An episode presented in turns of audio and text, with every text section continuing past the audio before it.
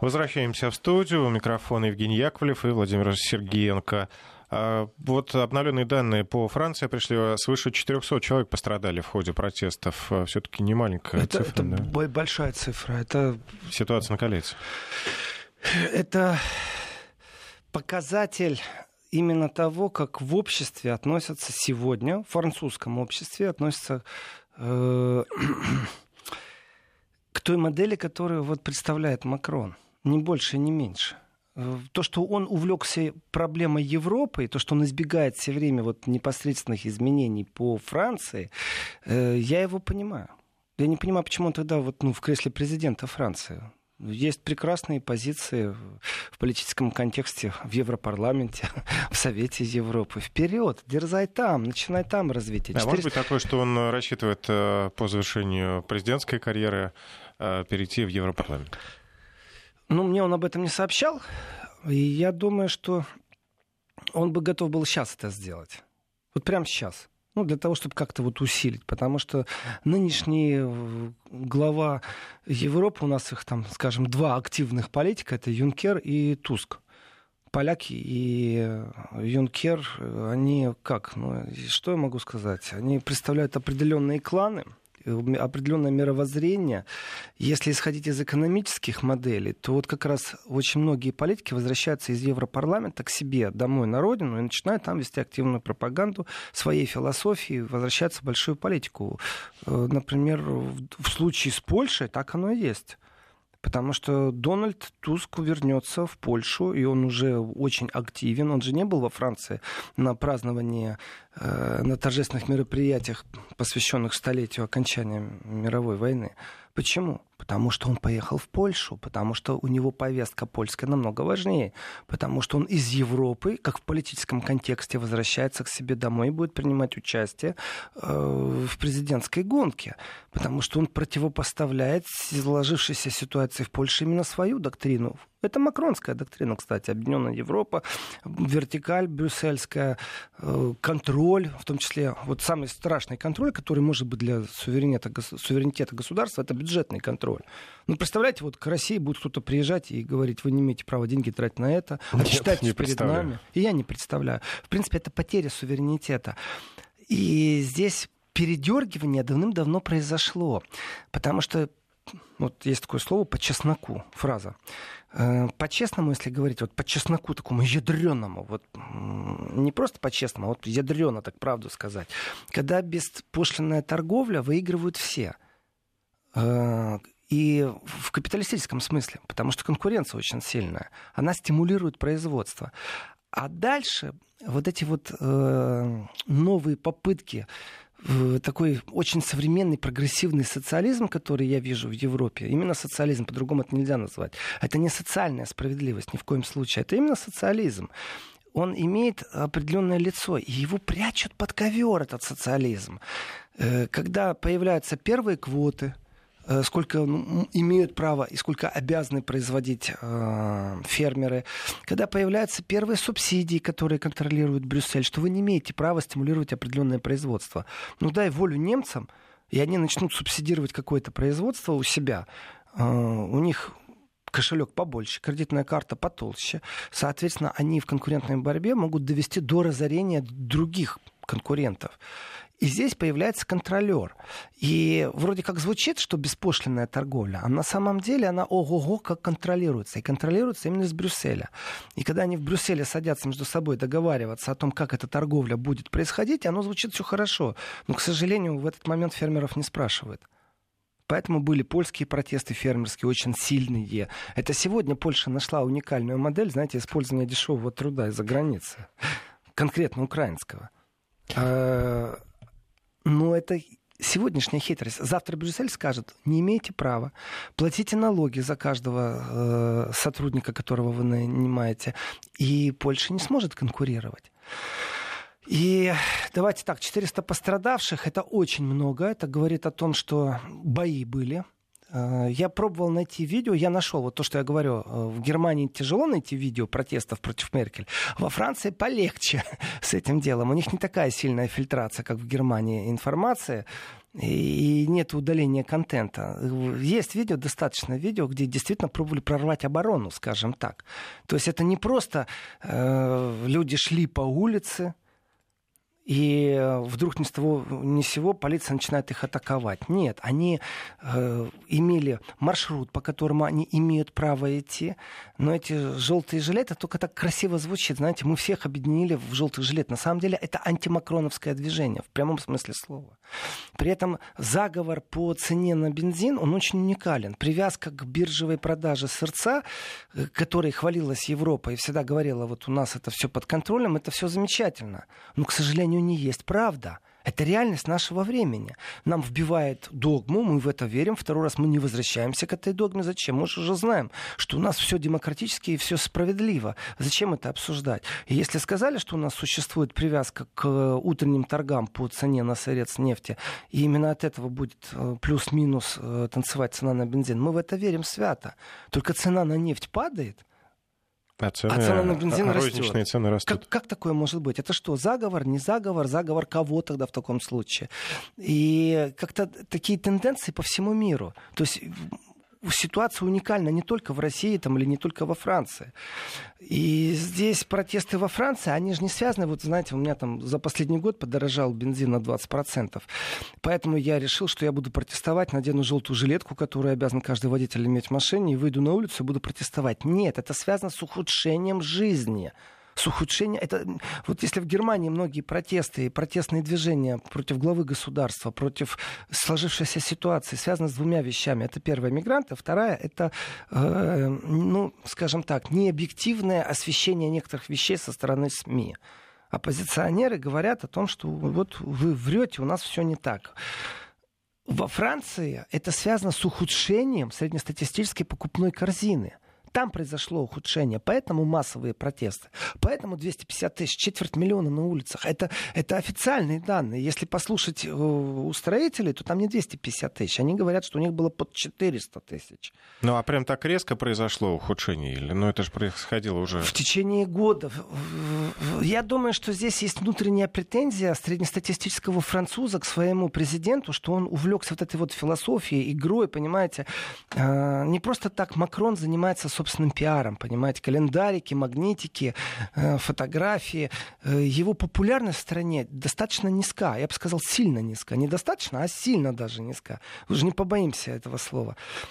И, и увеличить свой пиар благодаря магнитикам, это, конечно, хорошо, это замечательно. А вот свежие данные социологи выяснили, что деятельностью Макрона довольны только 4% э, граждан.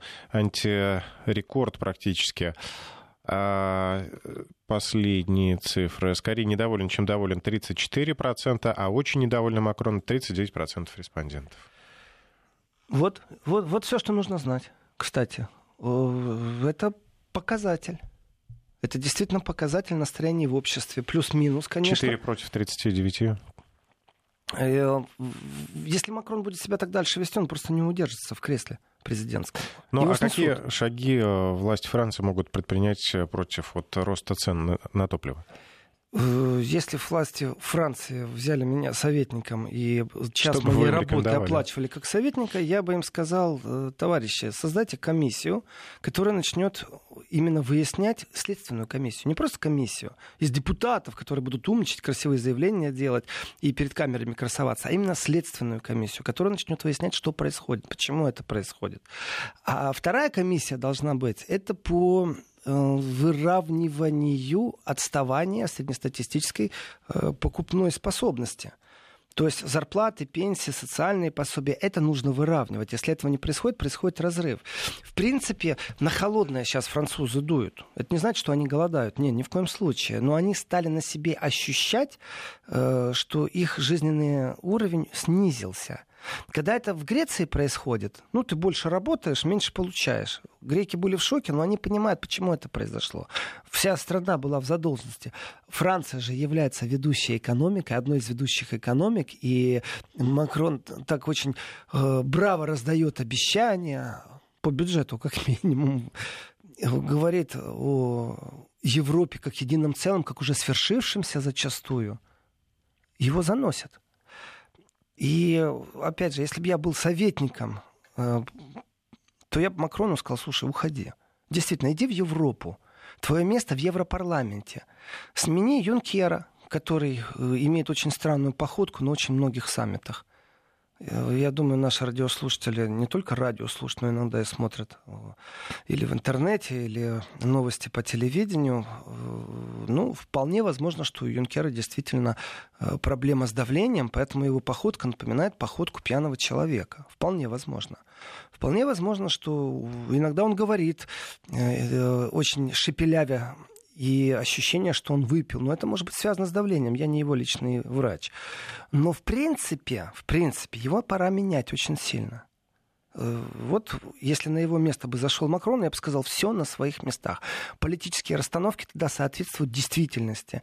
Вот эти лоббируют э, интересы э, Объединенной Европы, молодой, амбициозный, энергичный. Макрон был бы вот действительно там, где он смог бы играть правильно. А так, э, это наполеоновские амбиции и практически наплевательское отношение к Франции, я бы так сказал.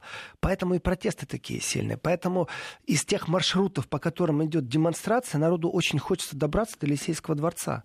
И хочется прорвать полицейский кордон. 400 человек пострадавших. Утром, видите, как обновляется информация. Утром было, что больше 100 доставлено э, в больницы, им оказана помощь. В больницу человек с синяком не идет. Оказанная помощь, это значит пострадавший либо очень сильно от э, слезоточивого газа, либо конкретно э, ушибы превышают норму допустимости. Ну, а тем более в состоянии вот этого всеобщего движения человек, получивший синяк, только идет дальше и еще активнее если попробовать предсказать, есть математика такая штука, э, там если для определенных величин это правило соответствует, то для величины плюс один это правило тоже может соответствовать. А дальше мы устраиваем какие-то доказательства, доказательную базу. То в случае с Францией, вот по этому правилу, плюс один можем взять плюс один месяц, например, то тогда можно сделать вывод, что это будет усиливаться, и протесты будут э, нарастать, и противостояние с полицией будет нарастать. Потому что профсоюзы в Европе об этом, ну, знаете, э, очень хорошо хорошо показать единичный протест в России и крупным планом э, поиздеваться, поерничать и рассказать о том, как плохо в России. Но как полиция разгоняла ту же демонстрацию в Гамбурге, об этом же было очень мало информации, видеоматериалов. Зато очень много о России. Вот во Франции точно так же. Они не разгоняют эту тему. Они не разгоняют протестную тему и противостояние народа с полицией. Хотя это, э, ну, в Европе сейчас нигде так не происходило сильно противостояние э, демонстрантов и полиции. Самое сильное вот мы наблюдаем во Франции. И тенденция, она идет только к увеличению, потому что пару месяцев назад профсоюзы вывели больше 100 тысяч человек. Э, тоже э, претензия к Макрону на самом деле, что он плохо занимается хозяйством французским. И если сопоставить профсоюзы, как ведущую силу. И совсем другое движение, не профсоюзное, не партийное, за ним нет идеологические. Движение желтых жилетов. То есть просто, э, давайте назовем ее партией недовольных. Желтые жилеты — это партия недовольных, все лишь навсего. Это не, это не привязка к водителям, это символ. И этот символ очень важен. То получается, у нас вчера были профсоюзы, Сегодня у нас желтые жилеты, а завтра, по логике вещей, они объединятся, профсоюзы с желтыми жилетами. Э, я понимаю, что примерно количество выходящих на демонстрации, это сегодня ну, процентов на 50, наверное, это одни и те же активных граждан, которые выходят. И они вышли под призыв профсоюза, и они вышли под призыв желтых жилетов. Но есть большая разница. Профсоюзы, как ведущая сила, они еще имеют влияние чуть иное. Желтые жилеты пока не оформлены в политическом движении. Э, это просто недовольные граждане. А вот профсоюзы, они влияют на партийную повестку очень сильно. И профсоюзное движение, его нельзя скидывать, потому что действительно становятся фабрики, заводы, дороги становятся.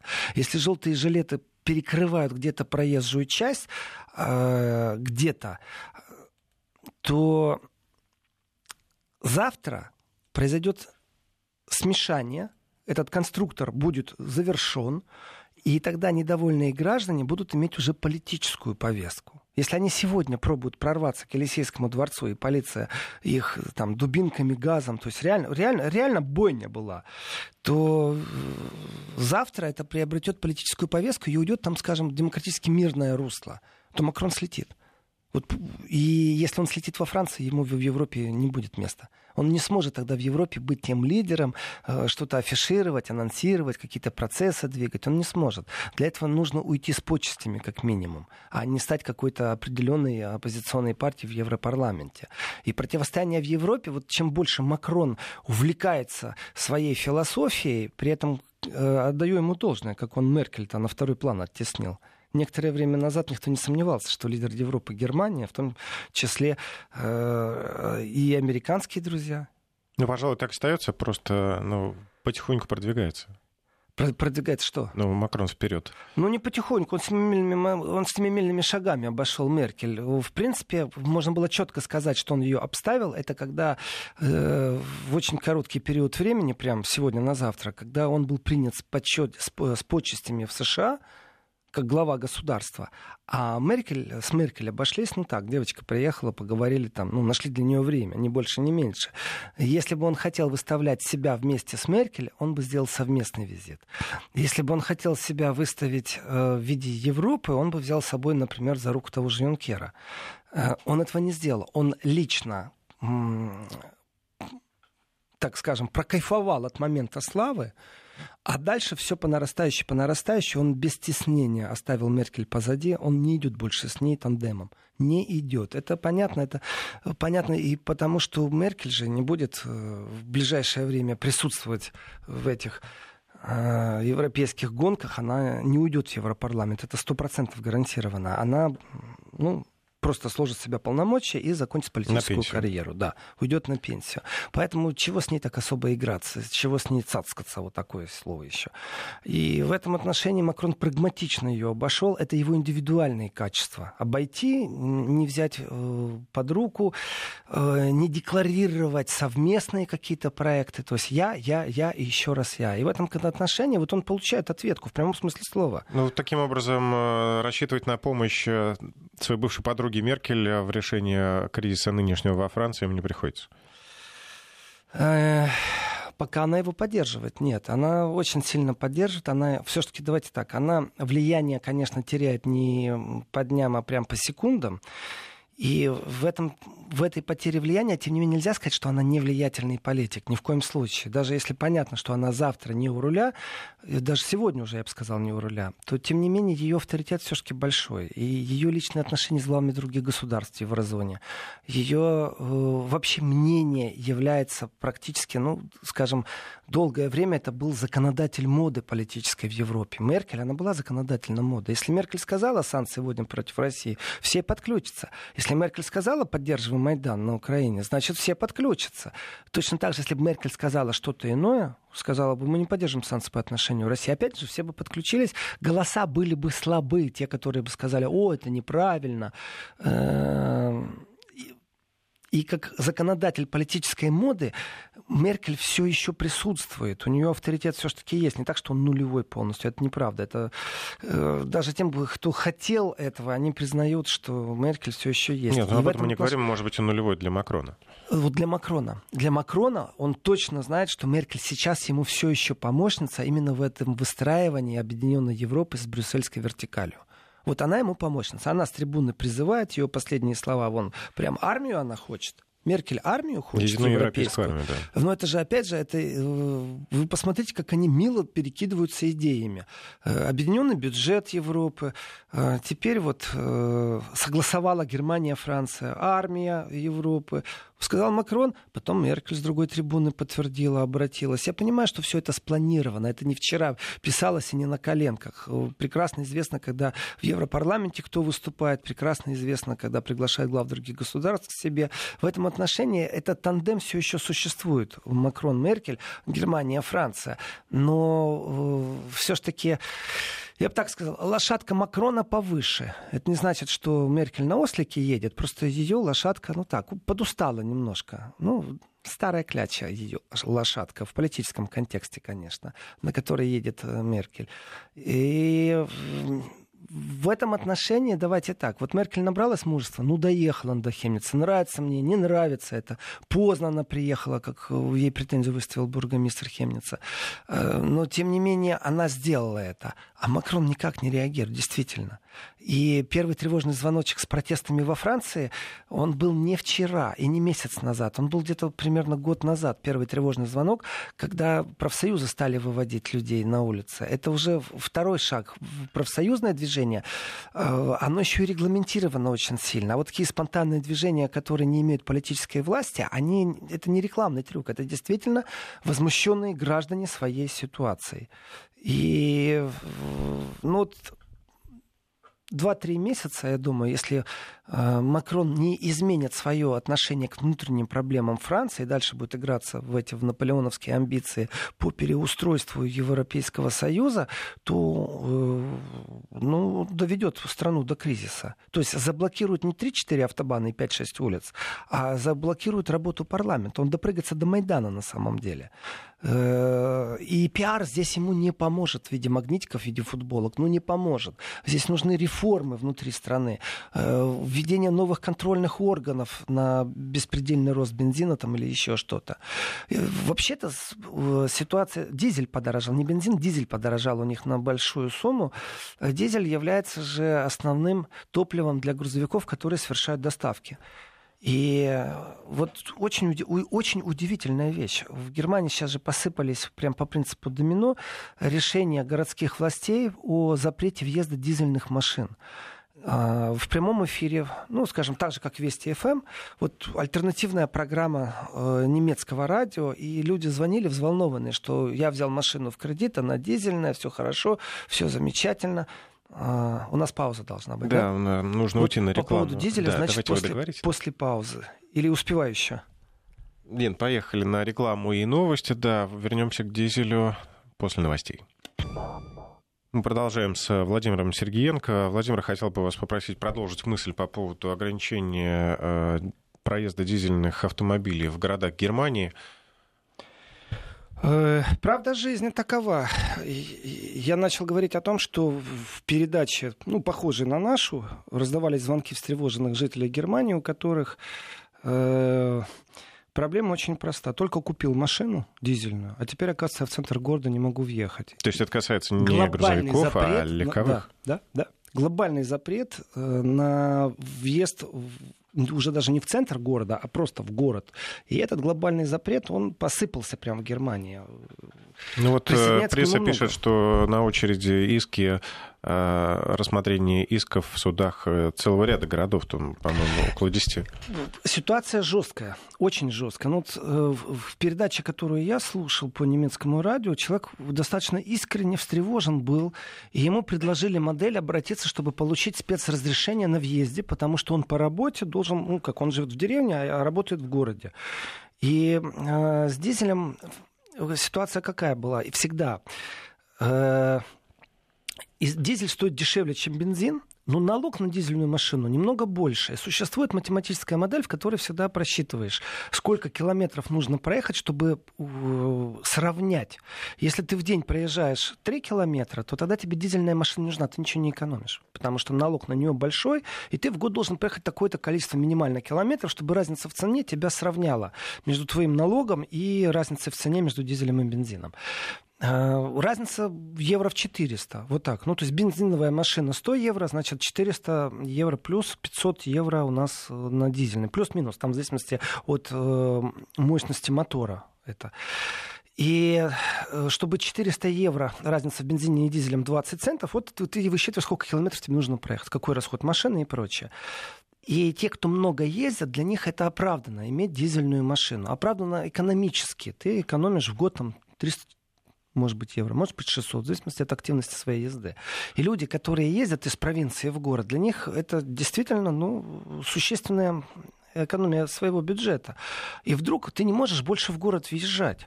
Вообще не можешь. То есть ты должен доехать и теперь сесть на электричку. Ты должен отказаться от своей машины. Но спецразрешение — это не выход из положения.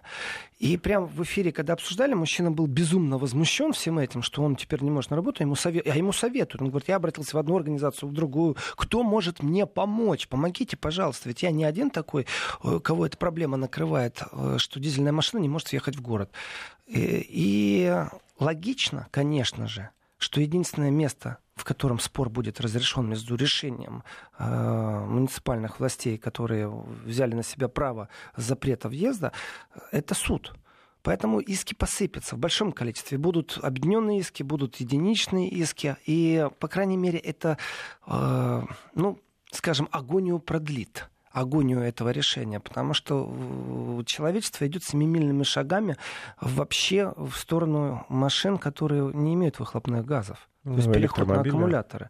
И здесь эти семимильные шаги, опять же, здесь очень много чего интересного. Немецкий автопром всегда хвастался тем, что на территории Германии есть куски автобанов, на которых не ограничена скорость. Есть как бы рекомендуемая скорость, и есть понятие страхования. Ну, то есть страховка на машину, она, если скорость машины больше такой-то была, она не будет выплачена в случае несчастного случая.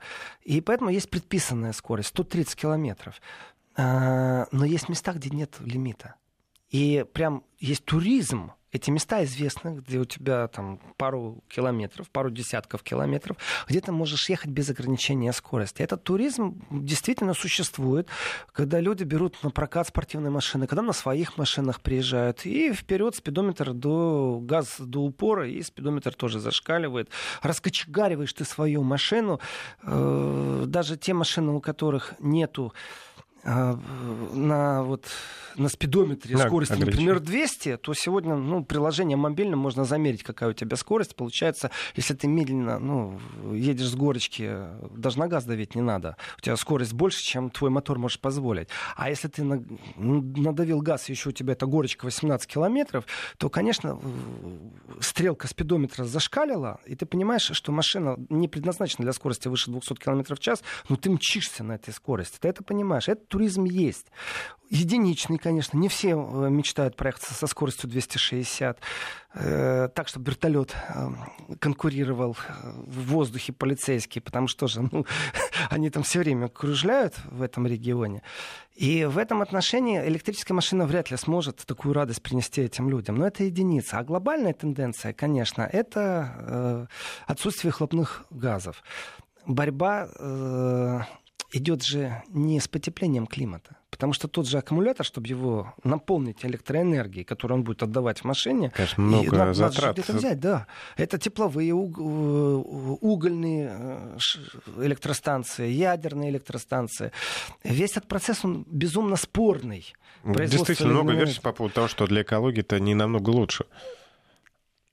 Вот здесь вот обман. Это настоящий обман. Рассказывать мне, что у меня в городе будет хороший воздух, но вопрос, а где же вы заряжаете свою батарею, которую вы ставите в мою машину? Да, вдыхать будет легче у нас здесь и сейчас. Запрет э, на дизель, я не понимаю, с чем он связан, что за истерия такая вдруг началась. Потому что нормы воздуха, опять же, есть евростандарты по нормам, нормативы по тому, сколько в воздухе чего должно быть. И если в городе вдруг какое-то загрязнение, то, конечно, я тогда согласен. Ставим шлагбаум, никто в город не въезжает. Э, в радиусе там стольки-то километров э, закрываем все угольные электростанции. Я это понимаю, отношусь нормально. Но когда стандарты соблюдены, ничего страшного не происходит, начинается вот такая истерия какая-то. Такое ощущение, что это сговор против тех, кто производит дизель. И, и журналисты, и эксперты, которые непосредственно привязаны к этим этим вопросам, они э, пробуют понять, это сговор ОПЕК, ну, плюс Россия, не забываем. Любой сговор сегодня это плюс Россия. Это правде в глаза нужно смотреть. Э, и так будет. И, наверное, надо этим пользоваться уже. Может, в России пора действительно инициировать определенные сговоры, чтобы кассировать какую-то прибыль, бонусы, не знаю, политическую или экономическую. Но э, сговор ОПЕК, он не может влиять так сильно на рост цен. В Германии просто не как во Франции с протестами. Это во Франции люди, вот я даже читаю, что э, наш радиослушатель, радиозритель написал нам, что во Франции привыкли протестовать по любому поводу, поджигать машины и так далее. Э, дальше комментарий нашего слушателя по поводу того, что это точно как на Украине. И думаю, что там уже больше мигрантов, чем коренных французов. Но есть злой, злой, злой, очень злой анекдот, черный юмор, э, который курсирует в Европе очень сильно, э, что я так хочу в Париж, так хочу в Париж, что начал учить арабский. Это по поводу мигрантов. Здесь, я честно скажу, нужно рассказать о новой программе, о том, как мигранты будут возвращаться к себе домой. Э, меня очень удивила э, реклама этого дела на русском языке, если честно. Я понимаю, на арабском каком-нибудь, там, вязь какая-нибудь, э, и персидском я пойму язык, я много что пойму. Но почему на русском?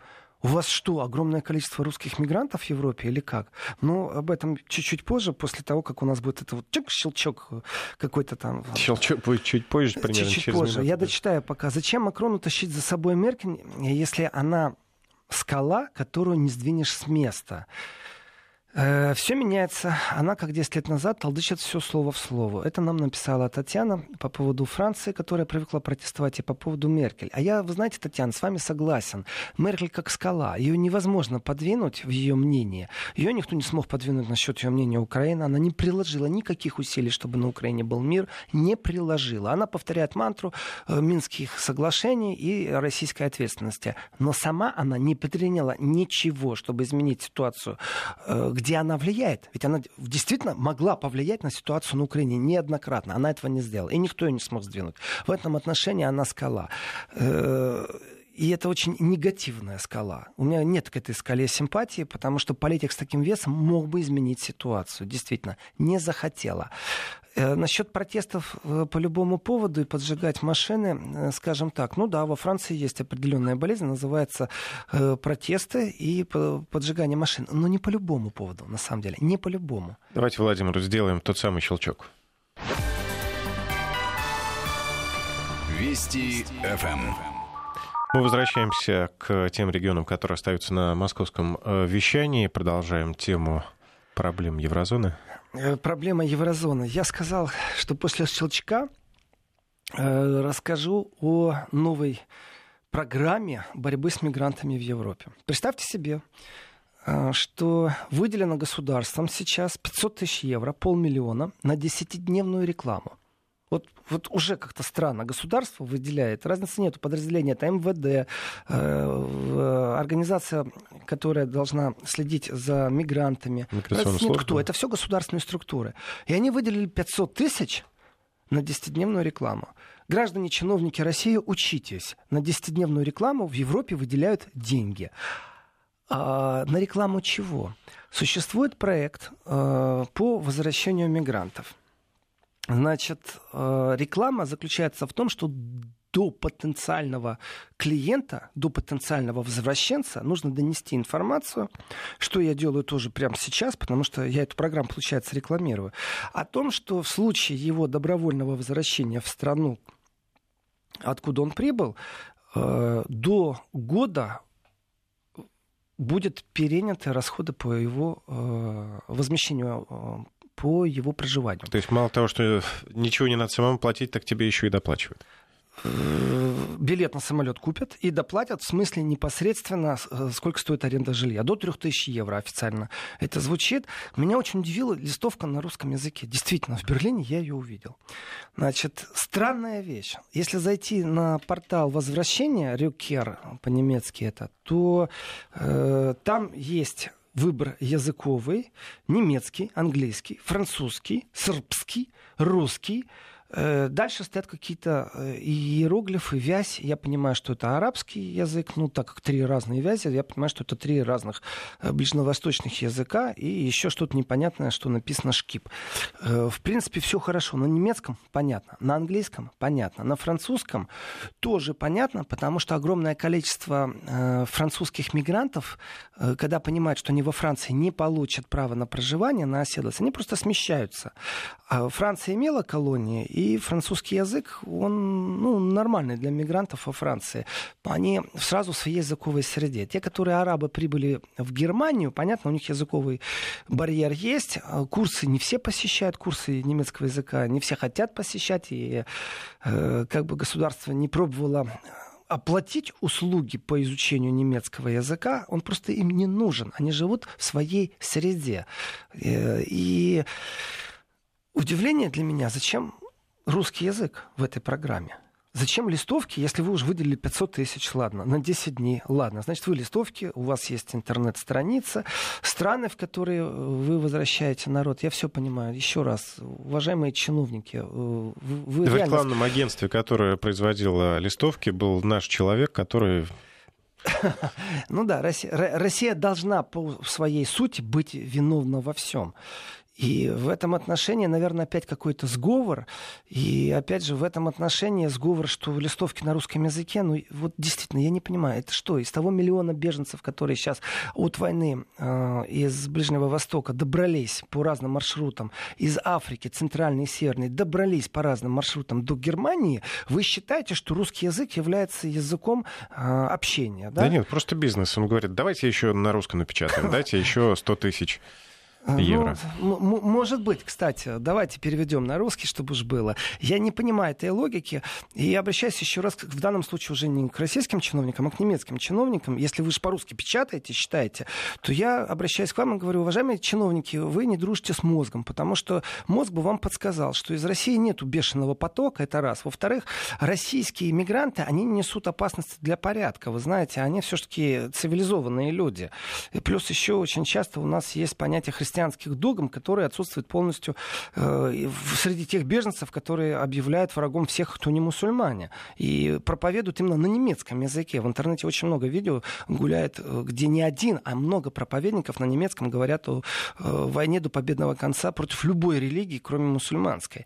Поэтому на немецком, да, на английском, да, на французском даже пойму. На сербском тоже пойму, э, потому что есть ну, нелегальный караван, скажем так, оттуда, из бывших стран Югославии, которые э, ну, просто пришли за лучшей жизнью и пробуют найти работу, живут на нелегальном положении. Но на русском это вы, ребят, конечно, сильно. Может, у вас пропаганда не все в порядке с головой, не дружите. Но безумно удивлен. На этом я ставлю точку. Мне больше не интересно говорить на тему о программе возвращения, которая оплачивает и расходы по на двух словах, на хотя год, бы и это билеты. вообще разумно как-то с финансовой точки зрения? С финансовой точки зрения, опять же, вот э, начал я час, уже два часа практически назад, э, то, что раньше я был в восхищении того, как немцы прагматично все считают. Но что-то они перестали дружить с цифрами. То заменьшают, то увеличивают, то тратят не туда, куда нужно. Э, из добровольных возвращенцев в СМИ Германии разносили информацию о том, что 15 человек добровольно вернулись в Афганистан. Потрясающая цифра. 15 человек добровольно. И этому было уделено достаточно много внимания СМИ, и телевидение, и радио, и интернет, и газеты. Э, достижения. Это, знаете. вероятно, одна семья. Смешно. Э, И билет на самолет в один конец, конечно, вещь хорошая. Э, Оплата жилья, ну, потенциального, то есть ты заранее его снял, договорился, тебе есть куда вернуться. На самом деле вещь очень хорошая и правильная.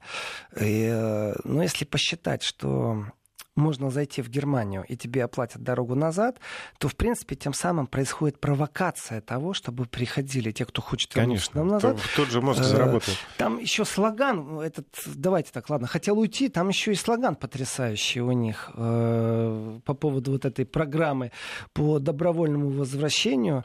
Э, слоган такой: "Ваша родина, ваше будущее". То есть немцы на немецком говорят: "Ваша родина, ваше будущее". Давайте домой. Э, Мы вас отправим и оплатим вам жилье. Замечательная программа. И еще раз, ну, я не знаю, какой идиот на русском это решил листовки расклеить по Берлину. Э, Такое ощущение, что прям нашествие русских или что, русскоговорящих, русскочитающих. Короче, ну вот э, бывает бред и в этом направлении. А Что, что же касается еще одной новости, которую очень хочу я рассказать, это реакция некоторых э, СМИ на то, что Лавров э, в ходе своего визита в Мадрид э, инициировал совместно российскую и испанскую группу по борьбе с дезинформацией. Испанские политики недовольны. Не только испанские недовольны. В Европе много кто недоволен этой идеей. В принципе, шаг гениальный. Я все время говорю о том, что нужно собирать глав рядом, создавать группы и быть в прямом отношении. Значит, если уже немцы говорят о том, что бред, который курсировал постоянно по испанским СМИ, значит, то, что взаимные упреки присутствуют, ну, кто же знает об этих упреках? Ну, вот я знаю, ну, вы сейчас знаете, ну, наши радиослушатели знают. Но такое ощущение, что политики не знают и главреда не знают. Редакционная политика очень сильно страдает.